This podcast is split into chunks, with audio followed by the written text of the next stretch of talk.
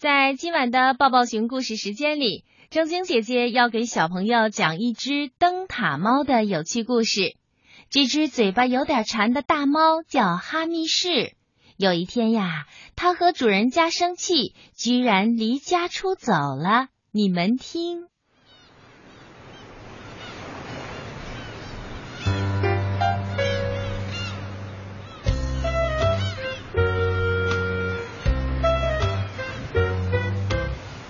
大猫哈密士跟格瑞林先生还有格瑞林太太一起住在悬崖边上的一座白色小房子里。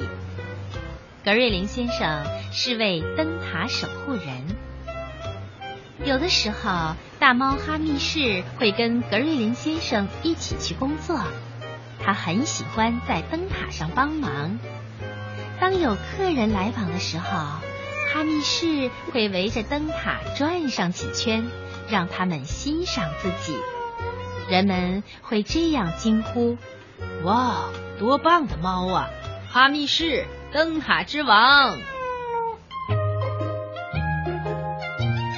有的时候，哈密士会跟格瑞林太太一起去工作。格瑞林太太在花园里撒种子的时候。他就在那里起劲儿的刨土，他呢还喜欢在厨房里帮忙。鱼跟什么都能配，这是大猫哈密士的座右铭。格瑞林太太却坚决地说：“记住，哈密士不能往巧克力蛋糕里放鱼。”但是更多的时候，大猫哈密士喜欢睡大觉。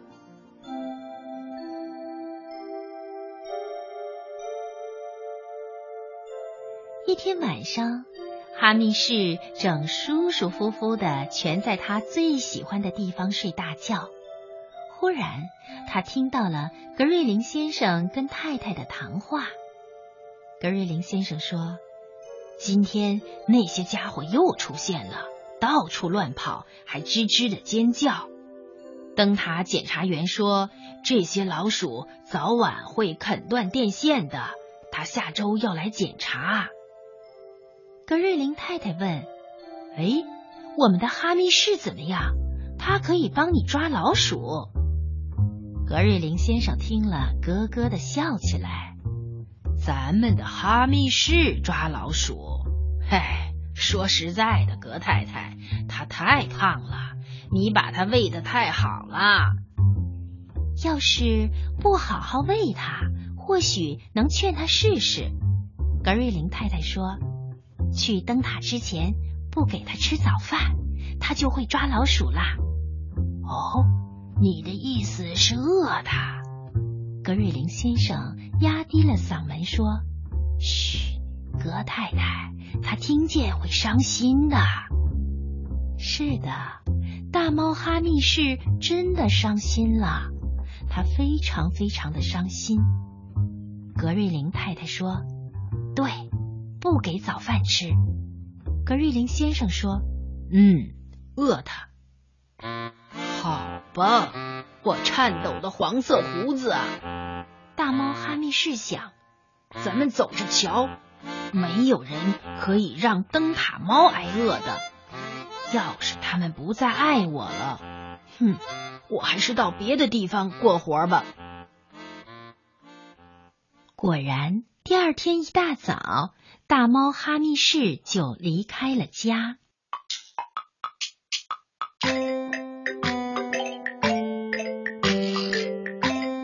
哈密士沿着小路向村子走去。沿途的路上，他遇到了好多奇怪的动物。有的动物想抓他，有的动物呢想跟他玩。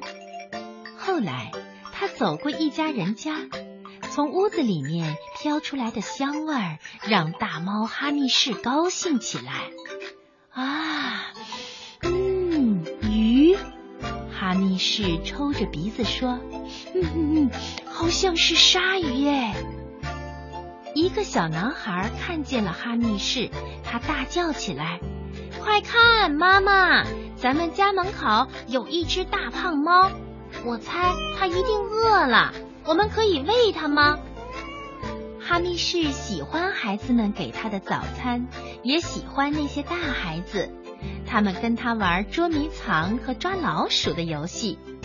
不过他有点不喜欢那个小不点儿的小弟弟，他呀在大猫哈密士的身上滚来滚去，还揪他的耳朵。嗯，这里还不赖。大猫哈密士一边想，一边跳到炉灶旁边去睡觉。啊，我喜欢这个房子，我想我会留下来的。这时候，房子的主人，小朋友们的妈妈突然大喊起来：“哦，这是什么？一只猫，一只脏猫，竟然跳到灶台上！不准进来！该死的猫！”给我出去！然后他砰的一声关上了门。好吧，我颤抖的黄色胡子啊！大猫哈密士想，咱们走着瞧，没有人可以对灯塔猫大喊大叫。于是哈密士高高的昂着头沿街走了。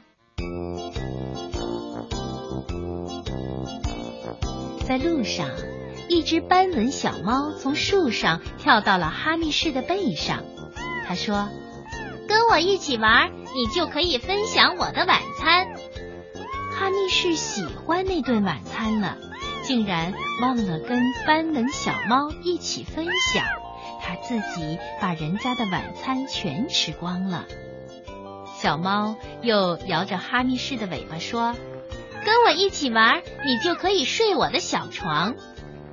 哈密士睡在了床上，可是哈密士太肥太大了，根本没有地方留给斑纹小猫。这时候，一位老人问小猫说：“嗯，这只黄猫是你的朋友吗？”斑纹小猫对着哈密士呲起牙来。哈密士不是朋友，因为他不会分享。不过，哈密士自己是很想留下来的，因为他喜欢这里的晚餐和小床。哈密士想，看来我要让他们看看我有多么的聪明。我呢，要让他们注意到我。于是，哈密士开始表演他那些可爱的动作。他唱歌、舞蹈、打滚儿，哎呀，简直是表演的活灵活现。可是那位老爷爷和那只可爱的斑纹小猫都没有去注意他，他们睡着了，一起打起了呼噜。好吧，我颤抖的黄色胡子，哈密士想。咱们走着瞧，没有人可以无视灯塔猫。不过，哈密士没有发太久的脾气，因为阳光暖暖的照着他黄色的胡子，温暖的小老鼠的味儿弄得他鼻子直痒。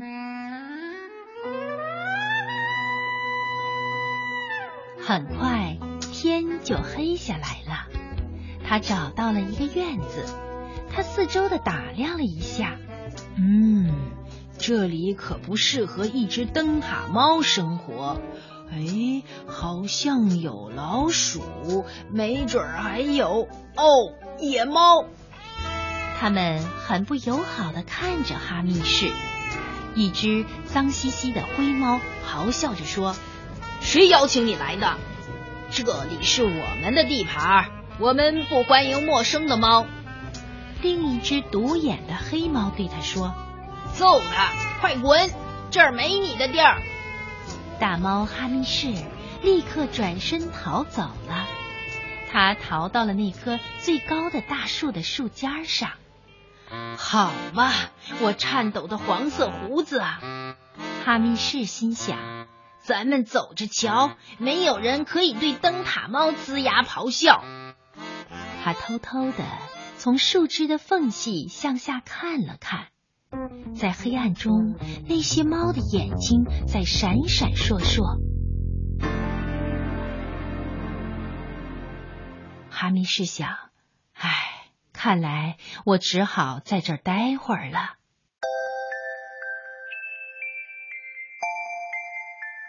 村子里的灯也像眼睛一样在四周眨呀眨的。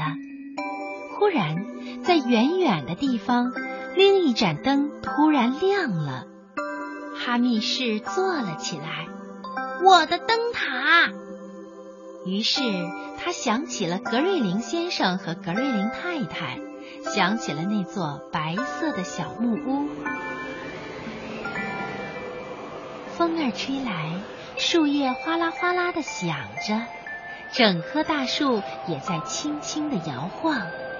哈密士想，是该回家的时候了。他又朝树下看了看，漆黑的一片，什么都看不见。我不喜欢下去。哈密士又想，嗯，我不敢下去。可是我想回家。他叫了又叫，可是没有人听到。这个时候，雷声轰隆隆的响起来，大雨倾盆而下。哈密士叫啊叫啊，还是没有人听到。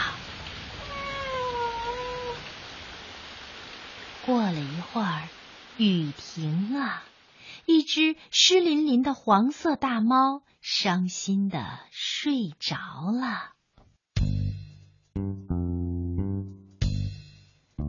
格瑞林太太也听到了雷声。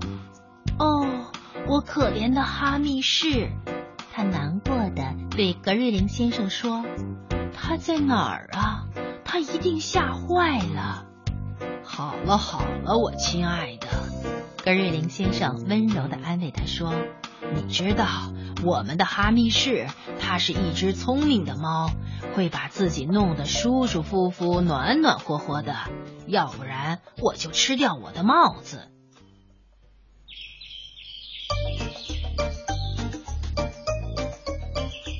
第二天早上，格瑞林太太早早的就起来了，可是哈密市依然不见踪影。格瑞林太太对格瑞林先生说：“我要出去找他，他一定受伤了。”他做了些点心，然后骑上自行车向村子里骑去。他在村子里转了一圈又一圈，还不停的停下来，从篮子里拿东西出来。那三只海鸥朝村边那棵最高的大树飞了过来。然后他们一边绕着树飞，一边嘎嘎的大叫。格瑞林太太说：“哎，好奇怪的叫声！他们到底在那棵树上看到了什么？”三只海鸥的吵闹声惊醒了哈密士，它喵呜喵呜的叫起来。哦，哈密士！格瑞林太太惊喜的叫了起来。哈密士低头一看。胡子立刻哆嗦起来，我熟悉这味道。他的鼻子也险些从脸上掉下来。大猫哈密士说的，他熟悉的味道就是他最最喜欢的食物，是格瑞林太太做的眺望星空大馅饼。这可是格瑞林太太特意为他做的。原来他们并不想让他挨饿。他喵呜喵呜的叫起来，格瑞林太太亲昵的说：“瞧，你这只笨猫，来，我上去帮你吧。”他把大馅饼眺望星空放进篮子里，带着篮子爬上了那棵大树。哈密士好兴奋呀，他让自己直接跳到了馅饼上。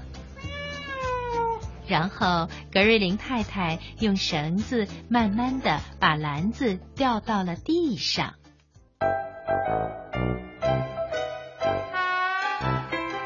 看到大猫哈密士回到家，格瑞林先生高兴极了。哦，真是太及时了，格瑞林先生说：“拜托了，哈密士，我需要你的帮助。如果格瑞林太太再给你做个眺望星空，你可不可以去劝劝那些老鼠，另找个新家呢？哈密士听了，喵呜喵呜的叫起来。第二天早上，大猫哈密士跟格瑞林先生坐上小船，到了灯塔。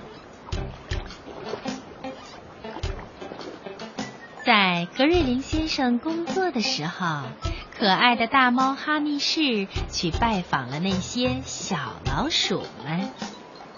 等检查员来检查的时候，整个灯塔既看不见老鼠到处乱跑，也听不见它们吱吱尖叫了。格瑞林先生非常的高兴，他赞赏的拍了拍哈密士，说：“嗯，你真是个了不起的捕鼠能手。”老鼠们也很高兴，因为他们啃着面包屑，尽可能不发出吱吱声。